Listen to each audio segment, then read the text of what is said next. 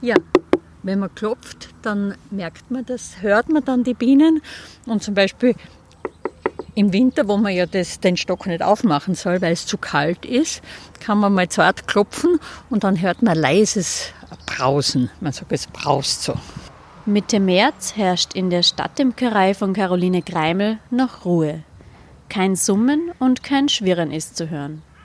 Nur eine einzige Biene traut sich an diesem nasskalten Tag aus dem Stock hervor. Caroline Greimel hat in der ganzen Stadt ihre Bienenstöcke verteilt. Insgesamt sorgt sie für über eine Million Bienen in Salzburg. Hier in ihrem Garten in Maxglan stellt sie ihren Biohonig her.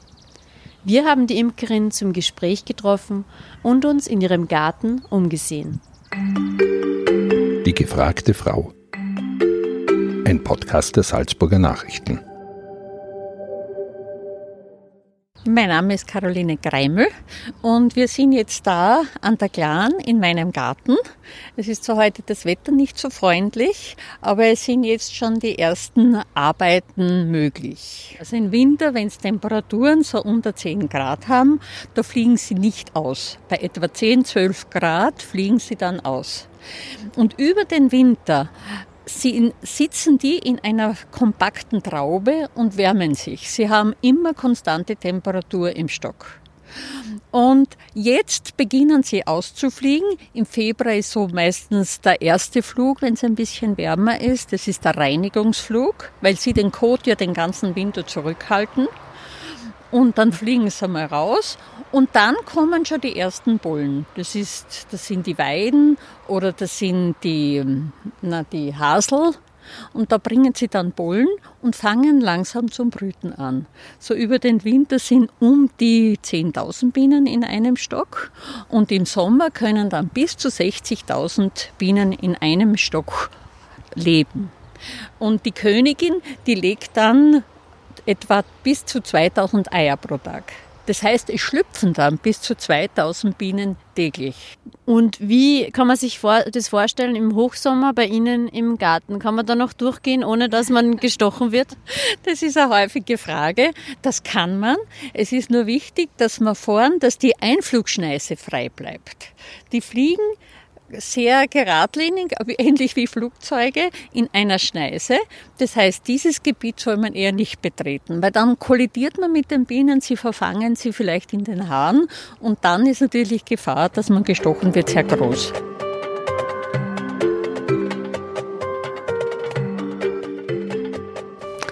Sie sind in Salzburg bekannt als die Stadtimkerin.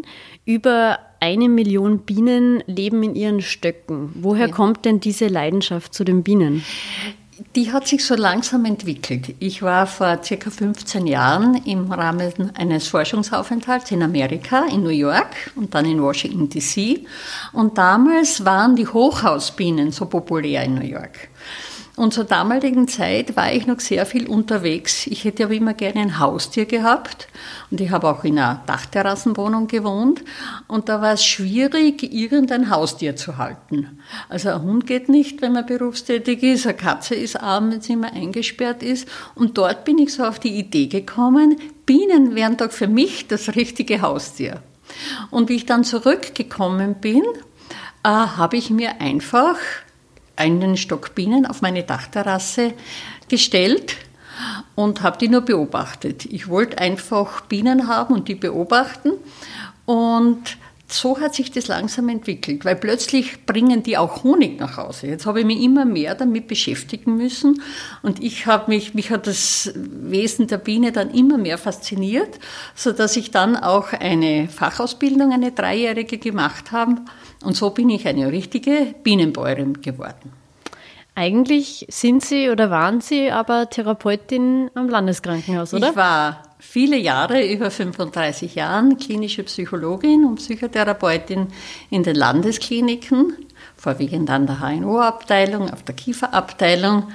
Und ich habe so gemerkt, dass ich im Laufe der Berufstätigkeit, wo man immer mit Krankheit, mit körperlicher Krankheit, mit psychischer Krankheit zu tun hat, dass da der Ausgleich dann immer wichtiger wird. Und so war das die, die Bienen dann, das war richtig entspannend und man kann da eine ganz andere Welt eintauchen. Und es ist nicht nur das Tier der Biene faszinierend, sondern man kriegt auch einen ganz anderen Blick auf die Natur. Jetzt im Frühjahr, wenn die Bienen dann das erste Mal ausfliegen und dann so mit Bullenhöschen nach Hause kommen und die verschiedene Farben haben. Die einen bringen gelbe Höschen, kommen Können Sie das Höschen. kurz erklären, ein Pollenhöschen? Was ein Pollenhöschen, äh, die Bienen sammeln den Blütenbollen. Das ist ein sehr, sehr, sehr eiweißreich und das wird benötigt für die Aufzucht der Jungen. Das heißt, man weiß dann auch, dass sie jetzt brüten. Und dieser gesammelte Bollen kann ganz unterschiedliche Farben haben, je nachdem, von welcher Pflanze die den Bollen sammeln. Und dadurch schaut man dann auch, weil woher kommen jetzt lila Bullenhöschen? Das heißt, der Bullen, die Höschen, sagt man, weil, weil dieser Bullen gesammelt werden an den Beinen. Und das sind so, so wie Höschen, schaut das aus, sind so Knötchen und die in verschiedenen Farben. Also einmal kommen es mit weißen, dann mit gelben, dann mit lila Höschen. Und dadurch äh, ist bei mir so ein Interesse äh, für die Natur insgesamt entstanden. Wo kriegen die jetzt die, die, den lila Bullen her? Welche Pflanze blüht da gerade? Oder wo kommt das weiße Höschen her? Würden Sie sagen, dass Sie sich mit den Bienen äh, einen Traum erfüllt haben? Das könnte ich wirklich fast sagen. Das ist so ein tolles Hobby, dass, dass man eben auch in unterschiedlicher Intensität betreiben kann. Im Winter hat man wenig zu tun, einfach einmal zart klopfen und schauen, ob alles in Ordnung ist, aber sonst soll man sie ganz in Ruhe lassen. Im Frühjahr hat man dann sehr viel zu tun und es ist immer irgendwas los. Und ein, Bienen, ein Bienenvolk ist sowas Spannendes, wenn man sich vorstellt, dass eine Biene etwa sechs Wochen lebt. Und wir sehen ja praktisch die Bienen nur die letzte Woche. Wir sehen nur die Seniorinnen. Die anderen machen ja Hausarbeit sozusagen. Die Stockbienen, die, die arbeiten drinnen und die, in der letzten Phase des Lebens fliegen sie dann aus und werden zu Sammelbienen. Nur vorher sind sie Putzbienen, dann sind sie Wasserträgerinnen oder sie sind dann, äh, wenn der Giftstachel entwickelt ist, dann werden es Wächterinnen. Und dass eine Biene im Laufe des Lebens all diese verschiedenen Tätigkeiten ausführen kann, ist schon faszinierend. Und wenn man sich dann noch vorstellt, dass in einem Stock 50, 60.000 Bienen sind und die so gut arbeiten können, dass da nicht das totale Chaos ist, in diesem ganz engen Raum, ja, dann glaubt man wirklich, das ist ein Wunder. Wir werden jetzt dann noch äh, später auch über das Bienensterben reden, beziehungsweise die Gefahren für die Bienen. Ähm, vorher würde mich aber noch interessieren, Sie haben gesagt, Sie haben ein ganz anderes Verständnis für die Natur auch dadurch bekommen. Und wir sind ja hier bei Ihnen äh, in der Stadt Salzburg, waren gerade bei Ihnen im Garten, der direkt an der Glan liegt. Ähm, ist das, und der Garten ist wahnsinnig ähm, inspirierend und wahnsinnig äh, schön, auch jetzt, wo noch nichts blüht. Ist das ein Rückzugsort für Sie? Ja, es ist zum einen ein Rückzugsort und ist eine totale Bereicherung im Leben. Weil auch im Garten, der ändert sich ja auch ständig. Einmal blüht das und jetzt vor allem im Frühjahr, dann ist es noch übersichtlich. Da blüht die erste Blume, jetzt eine Narzisse oder vor ein paar Tagen die ersten Blüten äh, vom Marillenbaum. In einem Tag sind es fünf und dann sind es schon zehn, zwanzig. Das geht dann so schnell. Und wenn dann die tausend Tulpen kommen, ja, dann ist die Begeisterung ja grenzenlos. Sie haben nicht nur Bienen in Ihrem Garten, sondern auch Katzen und vor allem Hühner. Mhm. Wie sind Sie denn da drauf gekommen? Naja, die Hühner das war irgendein Zufall. Das war ein Freund von mir, der sagt einfach nebenbei, du Hühner wäre auch etwas Tolles. Und die guten Eier. Und haben gedacht, ja, eigentlich stimmt das. Das wäre eine Möglichkeit. Und dann haben wir mal einen Hühnerstall gemacht. Da waren äh, gemeinsam auch mit der Caritas, da wollte ich Flüchtlinge auch mit einbeziehen, damit die auch einmal was zeigen können, dass sie auch was können, nicht immer nur so dargestellt werden, als sind das die, die hilfsbedürftig sind. Und die habe ich da mit integriert. Und dann habe ich mich einfach begonnen, auch mit verschiedenen Hühnerrassen zu beschäftigen und habe gesehen, dass das eigentlich auch was sehr Spannendes und Interessantes ist. Und dass es nicht nur braune und weiße gibt, wie man so landläufig sagt. Und ich wollte dann, weil wenn ich schon den Luxus habe, in der Stadt Hühner zu haben, wollte ich natürlich schon spezielle Hühner haben. Nämlich die vom Aussterben bedroht sind, die sehr selten sind die auf der roten Liste stehen. Jetzt hört man ihn schon reden. Jetzt hört man ihn reden. Den Henry. Das war der Henry. Meinen Hart, ja. Und ich wollte auch zwei Nutzungsrassen, dass ich Eier habe. Und dann wollte ich wieder verschiedene Eierfarben haben, dass ich so täglich mein, mein Osternest habe. Aha, jetzt legt er los, der Henry. Und dann war auch mein Ziel, dass ich selber schlachte. Und das haben Sie gemacht? Ja, aber da habe ich mich wirklich, äh, ich glaube, zwei Jahre habe ich gebraucht. Das war, das war bisher das Schwierigste in meinem Leben mit den Hühnern. Ähm, ich kann zwar die Technik, oder ich kenne verschiedene Techniken, wie man einen Hund schlachtet, aber da war wirklich die psychologische Barriere. Zum einen schon einmal aussuchen, ein Huhn, und logisch, ich habe wenige, die haben auch Namen, zu sagen so, Bertha oder Frieda, deine letzte Stunde hat geschlagen.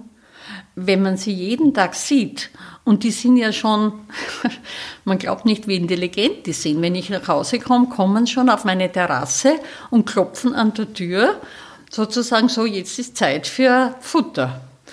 Und dann das Leben auslöschen, das ist sehr, sehr schwer. Andererseits finde ich es auch, ich esse Fleisch, zwar nicht viel, aber ich esse Fleisch und ich finde es halt einfach zu einfach, dann in den Supermarkt gehen und einfach das Händel zu kaufen, fix, fertig, vorbereitet. Also jetzt wollte ich auch den letzten Schritt tun. Und einmal ist mir es gelungen, aber ich glaube auch nur dadurch, weil das wirklich schon meine Frieda war, die war schon sehr alt und gebrechlich und ich habe es gemerkt, die leidet. Und ich wollte sie nicht aufgrund meiner Feigheit leiden lassen. Und zum Tierarzt gehen und dann sie einschläfern lassen, das kam mir als Bäuerin schon auch etwas übertrieben vor. Und dann habe ich mich überwunden und habe sie geschlachtet. Und jetzt haben Sie es geschafft und ich habe es geschafft. Mal wird's ich vielleicht wär, war sehr stolz. Ja, aber ein gesundes junges Hund, da würde ich sicher noch immer ja. nicht äh, schaffen. Aber ich weiß, ich war froh, ich weiß, ich kann's und wenn es sein muss, werde ich es wieder tun.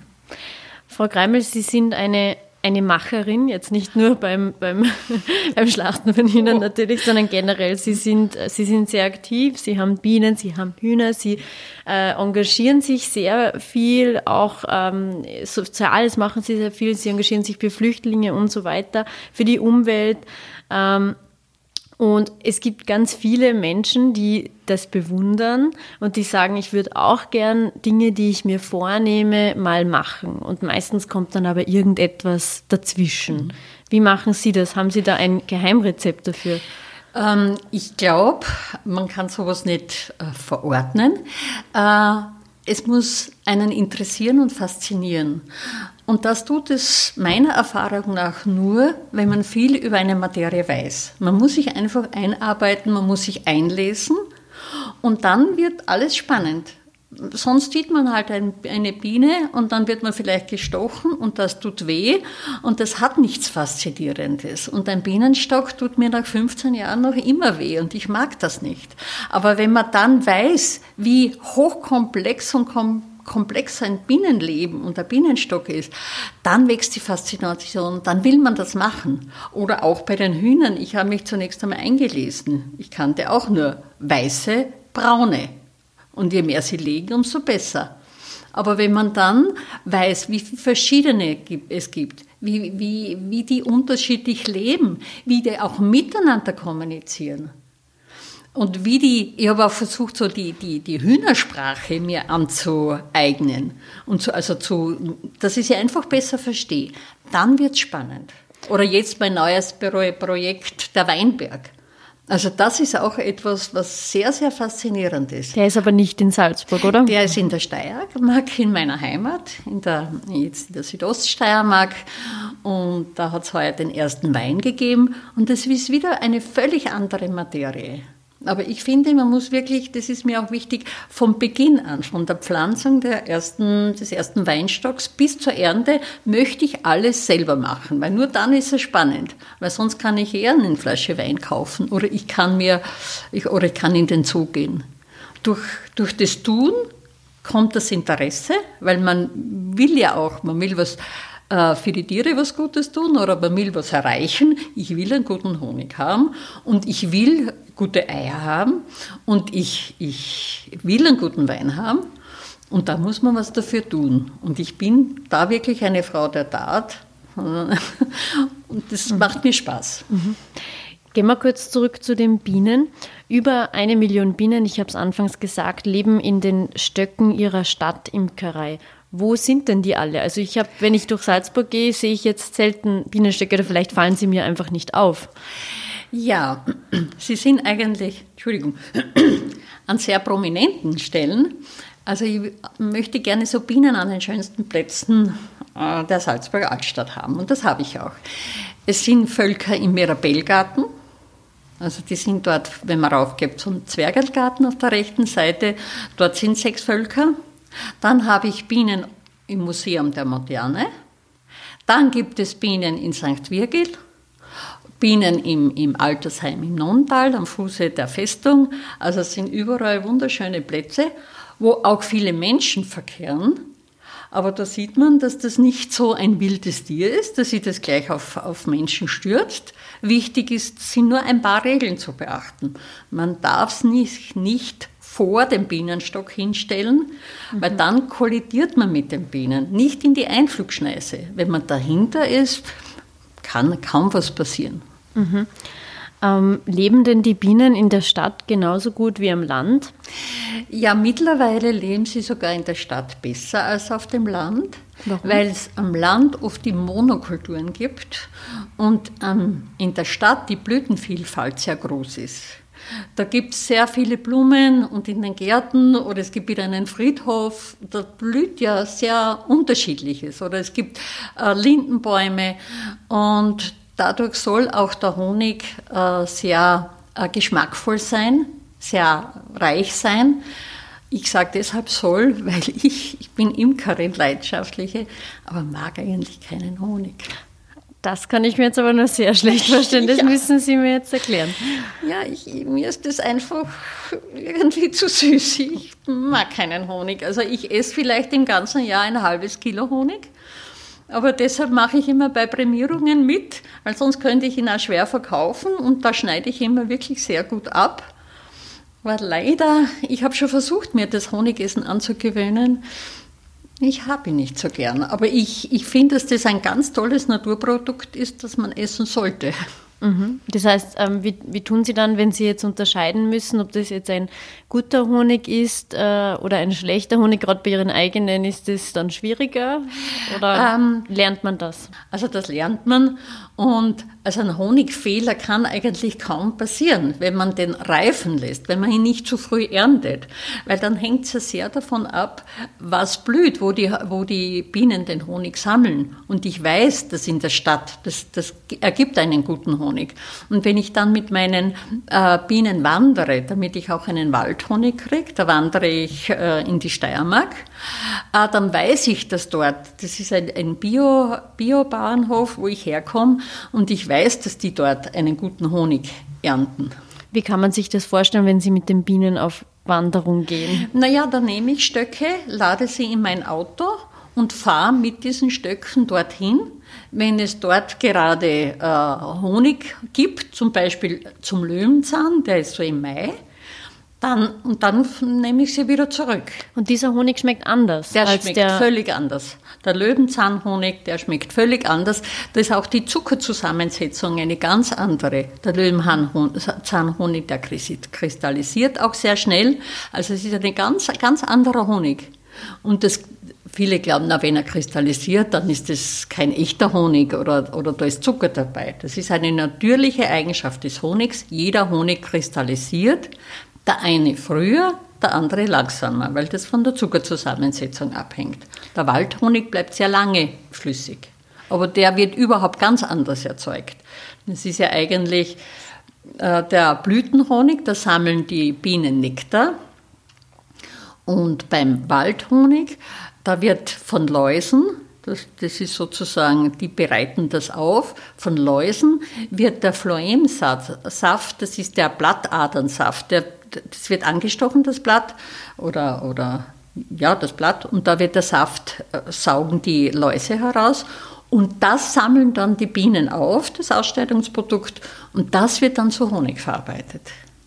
Und dadurch schmeckt es dann auch ganz anders. Schmeckt ja? ganz mhm. anders, hat eine andere ja. Farbe und ist ein ganz anderer Honig.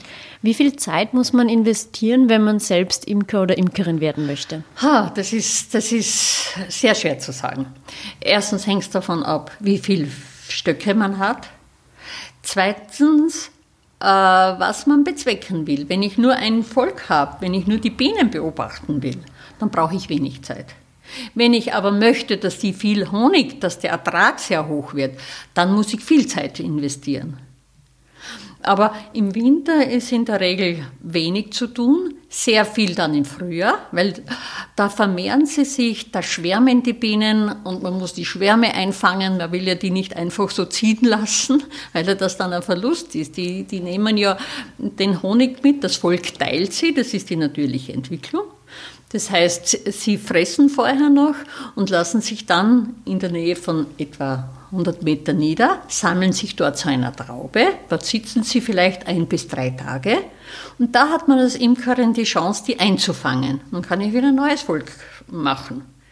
Und nach, nach zwei, drei Tagen sind sie aber weg und suchen sich selber einen Platz in der Natur, in einem Baumstamm oder im Felsen. Und dann sind sie für mich verloren. Das heißt, das alte Volk ist geschwächt das wird auch keinen Honig mehr bringen. Und das neue Volk ist auch weg. Dann habe ich ein Jahr umsonst die Bienen betreut und gearbeitet. Das heißt, die Bienen kommen nicht immer selbstständig zu ihrem äh, Stock zurück. Nein, also so stellt kommen, man sich wenn sie schwärmen, sind sie weg. Wenn sie schwärmen, also sind sie das weg. Ist, das, das Volk teilt sich praktisch. Mhm. Es schlüpft eine, das Volk, äh, wenn es zu eng wird im Stock oder im Frühjahr, wenn sie sich vermehren wollen, dann wird eine neue Königin gezüchtet die machen eine neue Königin. Und bevor die schlüpft, verständigen sich die zwei Königinnen, die alte und die neue, durch Tuten und Quacken. Eine macht Tut, Tut, Tut und andere Quack, Quack.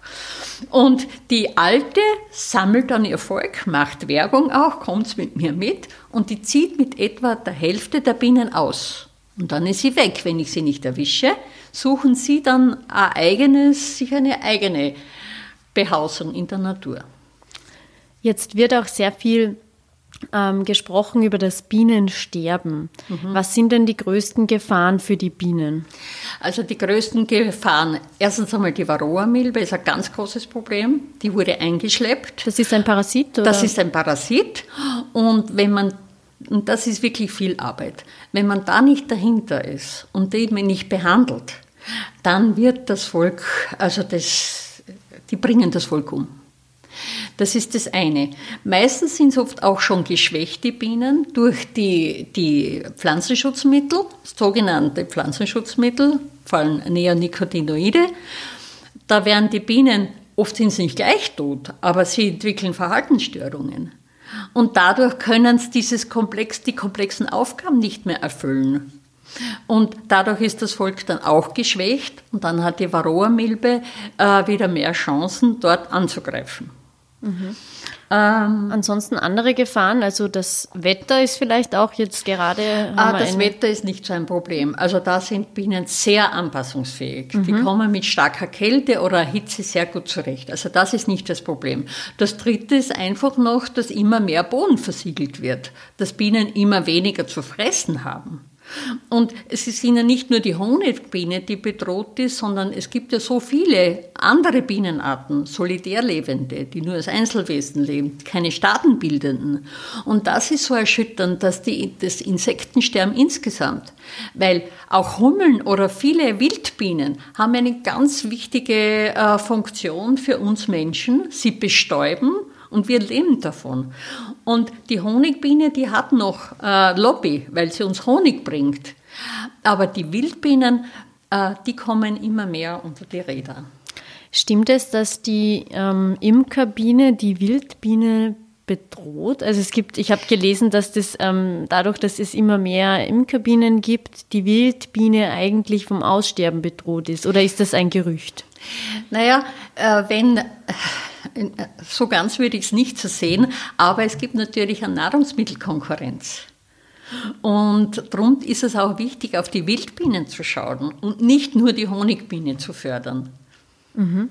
Braucht es mehr Aufklärung in Sachen Bienen oder ist das eigentlich jetzt eh in den letzten Jahren schon sehr gut in Schwung gekommen? Also die Honigbiene, die hat wirklich, kann man sagen, in den letzten Jahren sehr einen großen Aufschwung äh, bekommen und das ist gut so. Na, jetzt sollte man wirklich auch mehr auf die Wildbienen schauen, was man dafür tun kann, auf die Hummeln schauen und die mehr in den Vordergrund stellen. Was kann denn der Einzelne tun im Alltag? Also kann man sich irgendwie beim Einkaufen äh, einsetzen dafür oder? Ja. Das ist schon ein wichtiger Punkt. Äh, beim Einkaufen, aber auch vor allem auch auf die Natur zu schauen. Ein, ein schöner, glatter Rasen kann vielleicht für das Auge, für den einen oder anderen etwas bedeuten. Aber, wenn man, aber der bringt für die Tiere einmal gar nichts und wirklich sogenanntes Unkraut stehen lassen, Blüten stehen zu lassen. Mhm. Und da habe ich vorhin schon gesagt, man kriegt einen anderen Blick auf die Natur. Der glatte Rasen, den finde ich eher traurig, weil wenn so gar nichts blüht, dann weiß ich, dass da also keine Biene, keine Wildbiene, kein Insekt, kein Schmetterling, die haben gar nichts. Diese Tafel, dieser Tisch ist leergeräumt.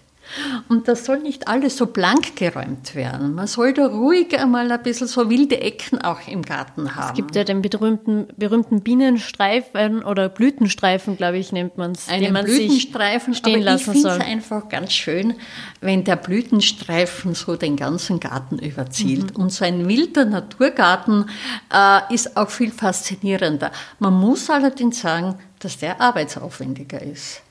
Einen Rasen zu mähen ist viel weniger Arbeit, wie zu schauen, wieder stehen zu lassen, dass nicht eins der Überhand äh, kriegt, sondern das wirklich blühen zu lassen, das zu pflegen, dass es nicht total verwildert. Das ist viel Arbeit. Man muss da viel individueller dort vorgehen. In Bayern gab es vor kurzem ein Volksbegehren zum Schutz der Artenvielfalt. Das haben rund 1,7 Millionen Menschen unterstützt. Mhm. Bräuchten wir sowas in Österreich auch? Ähm, hm. Ich glaube, dass das Bewusstsein in Österreich schon ganz gut ist.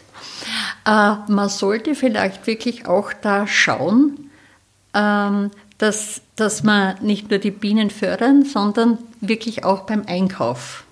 Dass man Bioprodukte kauft, natürliche Produkte kauft und nicht diese Massenprodukte. Auch damit tut man sehr viel für die Artenvielfalt. Ist die Biene, Sie haben es gesagt, die Biene hat schon eine gute Lobby. Ist sie schon eine Art Modetier geworden? Ja, das glaube ich schon. Das glaube ich schon, weil wie ich vor 15, 16 Jahren angefangen habe, äh, da habe ich noch kaum jemanden gekannt, der Bienen hatte.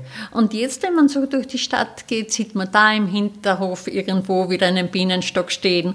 Oder wenn man mit, mit Leuten redet, die wissen mehr über die Bienen und möchten auch gerne welche haben und sehen das nicht so als das Insekt, sondern dass das etwas Wertvolles ist, ein wertvolles Insekt. Können Bienen eventuell sogar, ähm, ich sag's mal, beruhigend wirken? Also ich habe, ähm, wir haben vorhin gesprochen, Sie haben im Seniorenwohnheim in Nontal in der Stadt Salzburg Bienenstöcke ähm, aufgestellt und die haben dort eine therapeutische Wirkung. Was mhm. ist denn da dahinter? Ja, wir haben da einen, eine Studie auch dazu durchgeführt. Wir haben dort Bienenstöcke aufgestellt und unsere Hypothese war damals, die Annahme der Studie, äh, dass das das Sozialverhalten verbessert weil wir haben dann die Seniorinnen und Senioren mit einbezogen. Das heißt, dadurch mussten sie aktiver werden. Sie mussten zu den Bienenstöcken hingehen. Wir haben ihnen kleine Beobachtungsaufgaben gegeben und die saßen dann auch bei den Bienenstöcken, kamen ins Gespräch. Und dadurch, das hat die Kommunikation auch verändert und das Aktivitätsniveau erhöht. Das war unsere Hypothese.